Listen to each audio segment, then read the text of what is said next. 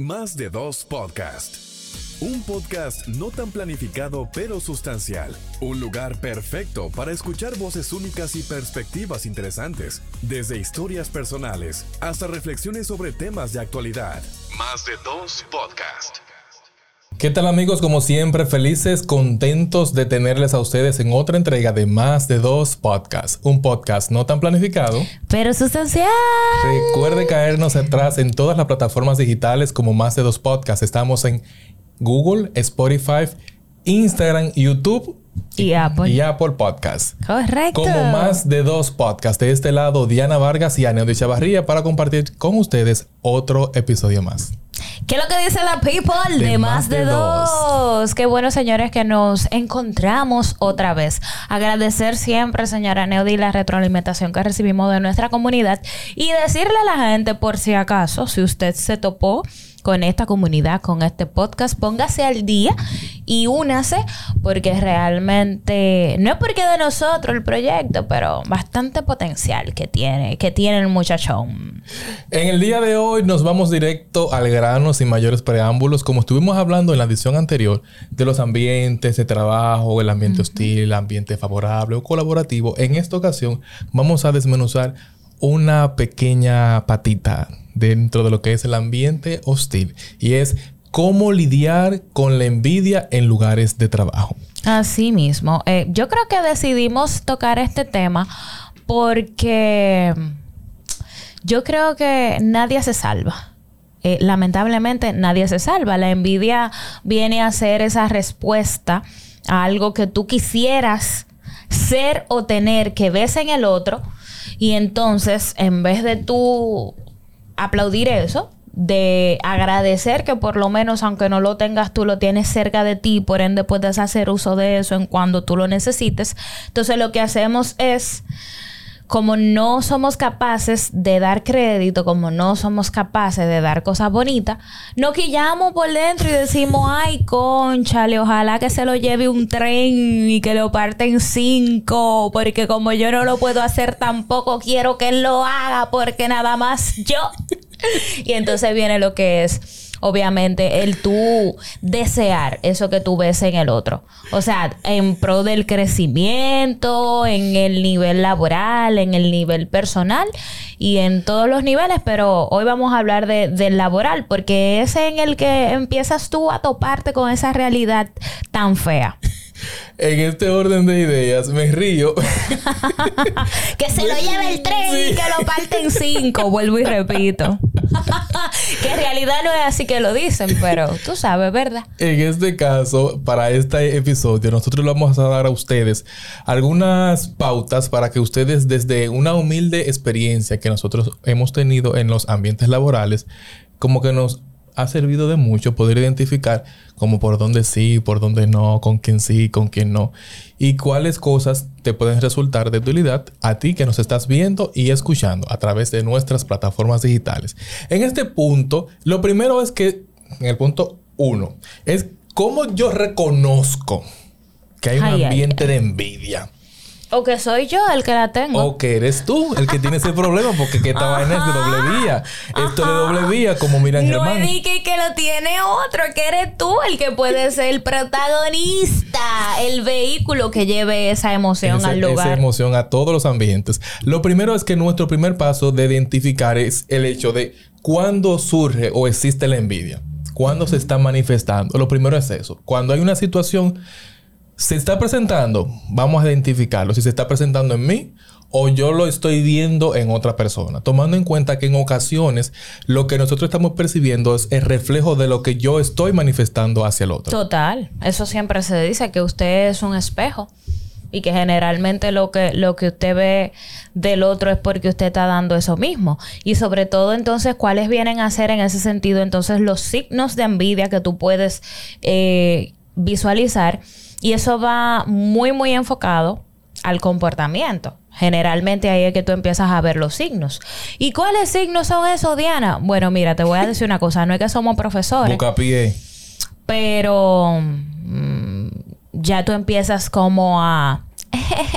Ay, qué bueno por ti. Como que empiezas a, a disminuir el trabajo del otro. Eh, yo no sé si te ha pasado, de que puede ser lo mejor del mundo y tú empiezas a buscar esa debilidad y en vez de tú, en vez de tú resaltar lo bueno que pudo ser el trabajo, te vas de una vez a lo punto de mejora. El trabajo está perísimo, pero le faltó una S y en vez de tú decir está perísimo el trabajo, dices sí, pero le faltó una S. Desde ahí entonces tú empiezas a denotar que cuando la gente está proyectando más las fallas que lo que está bien, entonces hay como un pequeño signo ahí de envidia. Y lo mismo pasa también cuando tú te encuentras con colaboradores que de una manera u otra ven que tú estás dando un paso y que ese paso te puede llevar a ti a un siguiente nivel. Cuando las personas, es como dicen por ahí algunos popularmente, que esté mejor pero no que yo. Ay, sí. Di que, hey, te deseo lo mejor, pero cuando vienen, van creciendo sobre ti. Entonces, esto es un tema y que es importante que le podamos ir prestando atención. Hay muchas personas sí que te desean el bien, pero el bien ¿Hasta qué nivel? ¿Hasta qué punto? Si ese bien perjudica que ese colaborador o ese compañero de trabajo esté por encima de lo que yo puedo ser, ahí empieza como que a presentarse una situación de hostilidad, un ambiente poco favorable. Y es por esto que nosotros pasamos al punto número dos, y es donde entra el hecho de la comunicación efectiva. Cuando hablamos de la comunicación efectiva, ya su nombre lo dice muy claro, es que todos los que están en el ambiente conozcan la situación que se está presentando. Por tanto, la comunicación en este aspecto es sumamente clave para poder trabajar como que los manejos Esa situación, de envidia y las situaciones de manera constructiva que se puedan desarrollar. Eh, lo ideal es que en el en ese marco de la comunicación efectiva, entonces se dé lo que hemos hablado en el episodio anterior, que es la comunicación abierta y honesta, sobre todo. Em, con la gente con la que nosotros podemos estar presentando ese signo y ser realmente responsable de lo que nosotros estamos sintiendo. Ahí podríamos, aunque estamos hablando de la comunicación efectiva, también podemos hablar un poquito de la responsabilidad afectiva.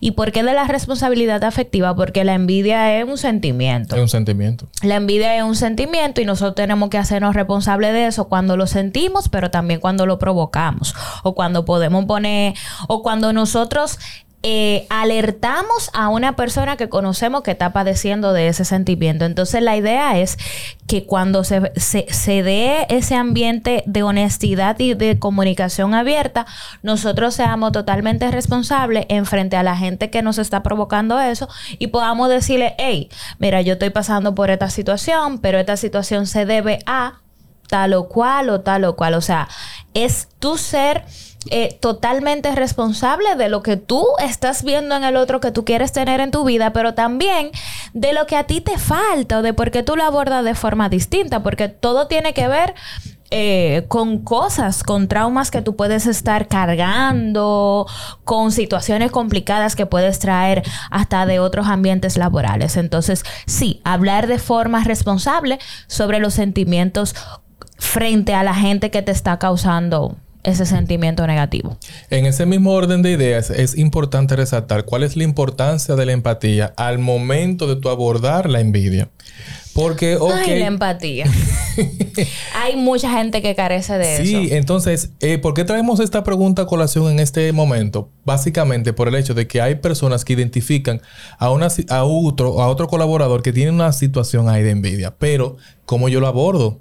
Porque no es que yo lo voy a abordar y lo voy a tirar por la cañada o lo voy a tirar para los lobos, porque al final de la jornada estás actuando igual o peor que la persona que tú has identificado con ese sentimiento de envidia. Entonces, en este caso es importantísimo que nosotros seamos empáticos con ese colaborador, porque recuerden que nosotros en este mundo de los empleos, en este mundo del profesional en sentido general, todo esto es de doble vía. Tú estás hoy de un lado, pero mañana te tocaría de otro y nadie sabe qué podría suceder a futuro. Entonces, importante en todo esto es ser empático y que si tú identificas una persona que tiene ese venenito por dentro de envidia hacia lo que tú representas, de manera empática, abórdalo, llámale la atención y canaliza esa situación para que puedan pasar al siguiente nivel y que esta situación no les afecte uno o al otro. Yo creo que eh, poniéndolo en otras palabras, es entender desde qué lugar nace eso. O sea, desde qué lugar. Hay veces que no tiene que ver contigo, pero tú eres la persona que en ese momento está ahí y se fue contigo. Porque tú representas lo que él quiere sentir. Entonces es como tratar de nosotros encontrar de, qué lugar viene el sentimiento y ver de qué forma nosotros podemos incluso, aunque nos pese, de forma empática, eh, abordar. ¿Qué hay que hacer para eso? Fomentar un ambiente de apoyo, fomentar, un, ambiente, de apoyo. Es importantísimo. ¿Por qué? Porque cuando nosotros estamos teniendo esos sentimientos negativos, generalmente no podemos trabajarlo de forma individual. Tenemos que trabajarlo también de forma grupal, en equipo. De que el entorno de trabajo en el que yo esté promueva la colaboración, el apoyo mutuo eso puede ayudar muchísimo a reducir ese sentimiento. ¿Con qué tipo de actividades a nivel laboral, que lo hace muchísimo, hacen como estas dinámicas de integración? Eso pudiese ser eh, un primer paso para el acercamiento, para que los colaboradores todos se abran y puedan, puedan compartir un poquito más cómo sienten, porque tal vez el yo conocer cómo sientes tú me hace entonces poder poder usar lo efectivo, la comunicación efectiva de la que tanto hablamos y de que realmente tengo una retroalimentación correcta. Si yo conozco cuáles son tus sentimientos, cómo sientes tú, ya yo sé incluso hasta dónde puedo llevarte, o sea, cuáles son tus límites, qué puntos puedo abordar contigo y qué puntos puedo abordar o no contigo, pero tal vez a través de un supervisor que te entienda más. O sea, esa, es la idea, como de que nosotros eh, formemos un ambiente donde podamos cada colaborador ser abiertamente eh, honestos y y así, o sea, dinámicas de integración que me permitan conocerte hasta el punto que tú entiendas que yo debo conocerte, porque tampoco nosotros podemos forzar y querer conocer a una persona de un día para otro. Como decimos, no necesariamente porque trabajemos juntos tenemos que ser amigos. Sí, sí es necesario que usted sea colaborador, no amigo colaborador. Ahora bien, que puedan surgir ese tipo de, de, vínculos, eso es cierto. Hay gente que llega a los trabajos y de verdad cuando se va tiene muy buena, buena relación, puede definir a esa persona como un amigo, pero no necesariamente tú vas al trabajo a conseguir amigos. Tú vas al trabajo a cumplir con una función que te asignan y si tú puedes hacer ese ambiente eh, liviano y puedes colaborar para que se dé, amén, eso es lo que tú tienes que hacer.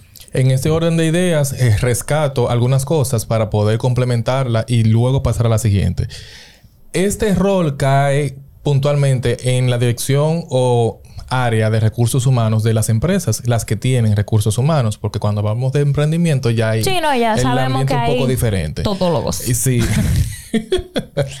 Muy bien, entonces cuando son empresas e instituciones más robustas y constituidas legalmente, ya estas responsabilidades caen dentro del Departamento de Recursos Humanos y en las divisiones de desarrollo organizacional y relaciones laborales. En el caso de relaciones laborales y desarrollo organizacional, cuando se presentan estas situaciones, de manera inicial, el colaborador recibe el abordaje a, partir de sus supervisores inmediatos una especie de levantamiento del clima laboral. Cuando se hace el levantamiento del clima laboral, ¿qué arroja esto? Arroja todo lo que estamos destacando nosotros en este momento. Envidia, resentimiento, poco trabajo en equipo, eh, impuntualidad, inconformidad con el servicio, que no estoy de acuerdo con los beneficios que recibo. Y todo esto viene tras ese levantamiento de lo que es el clima laboral. Cuando se hace ese levantamiento del clima laboral, posteriormente, lo que se genera es un plan de acción en el cual participan las partes involucradas, porque no es el trabajo solo del colaborador, como tú mencionabas, afectado, sino que todas las partes tienen que hacer como que de su cuota para que el clima cambie y sea de manera productiva y efectiva para todos y todas. Y ya posteriormente viene lo que tú estabas mencionando y es cuáles prácticas se pueden hacer a lo interno para implementar que se pueda crear una cultura de apoyo en la empresa. En este orden de ideas se desarrollan como tú mencionabas, actividades grupales, actividades individuales, en el punto ya cuando sean aspectos gerenciales, trabajos de mesas redondas o lluvias de ideas también con la parte de staff o gerencial para poder construir desde abajo hacia arriba y de, de arriba hacia abajo una cultura de apoyo en la cual tanto los colaboradores de las áreas sustantivas, las áreas de apoyo y las áreas gerenciales puedan converger en un mismo espacio. Así mismo, y, como tú eh, decías, eh, otra parte, o sea, eh, los líderes eh, tienen mucho que ver con esos procesos. O sea, como, como bien lo hemos dicho, un líder inspira y un líder como que traza las pautas para que los demás puedan seguirlo. Entonces, en ese sentido, eh, ver de qué manera los líderes desempeñan ahí un papel fundamental en el proceso de que se trabajen los sentimientos negativos. O sea, es como provocar como líder los encuentros, eh, provocar las conversaciones de temas difíciles, pero siempre abordándolo desde, la empatía como tú me mencionaste. Y de esa manera, nosotros lo que vamos a provocar en el otro es que se enfoque cada uno en el crecimiento personal. En el crecimiento personal únicamente porque estamos hablando de un sentimiento. Y si tú trabajas ese sentimiento, obviamente vas a crecer. No, no solamente a nivel personal, pero sino más bien a nivel profesional, que es lo que nosotros queremos, porque nos estamos enfocando en, en, los ambientes laborales. O sea, ¿qué puede pasar? En vez de tú compararte cuando se da aquello de la competencia, incluso hasta de deslear, en vez de tú compararte constantemente con el otro, enfocarme en mí, en qué puedo hacer yo para ir trabajando en pro de mis desarrollos y mis metas. Ah, tú estás viendo a fulano que está escalando, pero ¿por qué no te pones a ver lo que está haciendo él para escalar? Y en ese sentido de verlo, no es que tú vas a hacer lo mismo, sino más bien que tú vas a identificar dentro de tus habilidades qué se puede acercar y cuáles son las que yo debo trabajar para alcanzar eso que yo quiero. Y hablando de esto, es importante que cómo yo puedo identificar las estrategias para que todo lo que yo he identificado en otro a mí me sirva para yo crecer de manera personal. Entonces, cuando nosotros identificamos esto, ¿qué tenemos que hacer? Una pausa. Vamos a hacer una introspectiva, vamos a ver qué yo estoy haciendo fuera de la jornada laboral que no está haciendo el otro dentro de la jornada laboral que yo estoy haciendo que no está haciendo el otro. Entonces, cuando tú identificas todos estos aspectos, tú dices, ah, espérate, estas son oportunidades de mejora o cosas que yo sé que estoy haciendo pero que no son buenas. Y estas son cosas que yo necesito potencializarla, llevarla a otro nivel. Cuando tú identificas todo esto, tú puedes hacer un plan de trabajo que te pueda llevar a ti a un siguiente nivel. Rescatando que todo lo que nosotros estamos hablando en este momento es una cultura organizacional, una cultura dentro de lo que es una empresa, con la ausencia de la envidia. O sea, vamos a sacar la envidia porque estamos hablando de cómo lidiar con un ambiente dentro de la envidia. Entonces, te estamos dando las herramientas para que tú, desde la posición donde estás, puedas impactar y crear un ambiente más favorable. Exactamente. Y así mismo, entonces, eh, surge lo que son ¿Cuáles serían las cosas que yo pudiese utilizar a mi favor para solucionar los conflictos? Nosotros siempre hemos hablado o siempre vemos como concepto principal, incluso que te mandan a hacer talleres y que de resolución de conflicto, de manejo de conflicto, de manejo de las emociones, Y se pone en práctica eso. Mm. Mm. Entonces, ahí el tema que te digo de que las empresas saben lo importante que, que es tener recursos humanos estables emocionalmente y por ende trabajan en pro de eso. Eh, mandándote a hacer talleres de resolución de conflictos, porque obviamente saben que al converger gente que tiene distinta cultura, distinta forma de pensar, distintas eh, conductas, se, pueden dar eh, conflictos. Entonces, nosotros eh, entendemos que la envidia es puramente, ay, desear lo que el otro tiene. No. Si, si nosotros no trabajamos eso, desde que va creciendo, entonces podemos enfrentarnos como institución a conflictos graves, porque eh, yo creo que fuiste tú mismo, la gente a veces no mide lo que hace basado en el otro. O sea, cuando yo quiero ser tanto como Aneudi, yo hago lo que sea para lograr hacerlo. Y lo que sea significa que puedo hacer cosas en contra de la institución a la que yo represento, aunque después yo quiera quedarme ahí mismo, en contra de la persona a la que, que, que está haciendo el vehículo que yo sienta la envidia. Entonces nosotros siempre tenemos que ver la envidia no puramente como un sentimiento que, que no escala y que se queda, sino más bien de que depende de quién lo sienta, la dimensión puede ir creciendo.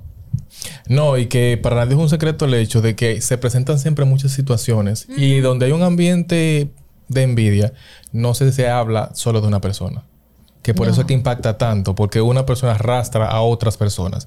Y por eso que al cabo de los años tuve como que tantas situaciones al interno de la empresa y es básicamente porque no se tomaron las medidas. Sí, cuando tenían que tomarse. Exactamente. Entonces, en este caso, cuando yo identifico el momento indicado para solicitar una intervención profesional, cuando ya los resultados no se están desarrollando como la institución espera que se lleven a cabo.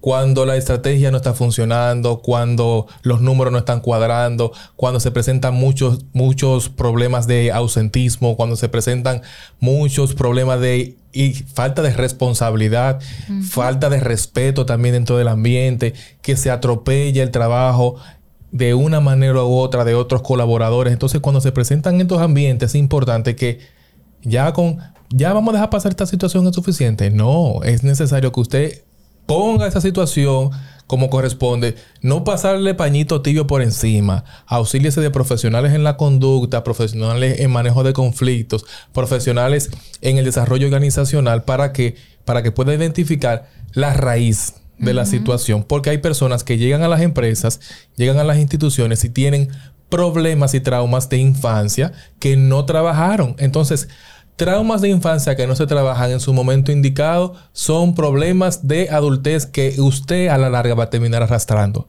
atropellando a colaboradores, atropellando personas que están en su camino que no tienen nada que ver con su problema con el cual usted viene cargando. Ajá, con las cosas que no recibió. Entonces, para nosotros ir concluyendo y cerrando, o sea, hacerte el recordatorio de que la envidia es más común de lo que tú crees en un ambiente de trabajo realmente.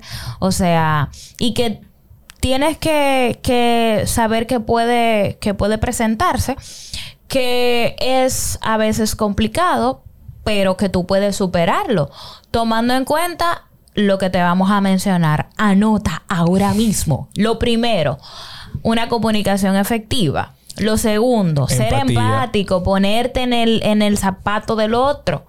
Lo tercero, promover un ambiente de apoyo en el que tú puedas ir y decir, hey, necesito ayuda de, de ti. Esa persona también que está que necesite ayuda de ti en un momento te diga, Diana, necesito tu ayuda, Neudi, yo también necesito tu ayuda. O sea, eso es importantísimo. Y en vez de tú enfocarte en el otro, Enfócate en tu crecimiento personal. Podemos aprender a lidiar con todas estas situaciones si de manera inteligente tú identificas las oportunidades de mejora y todos los aspectos positivos que tú tienes, que pueden ser utilizados a disposición para la institución o empresa en la cual estás y de igual manera a modo personal. Sin más, esta fue nuestra entrega de más de dos podcasts. Un podcast no tan planificado, pero, sustancial. Nos encontramos en la próxima. Más de dos podcasts. Un podcast no tan planificado pero sustancial. Un lugar perfecto para escuchar voces únicas y perspectivas interesantes, desde historias personales hasta reflexiones sobre temas de actualidad. Más de dos podcasts.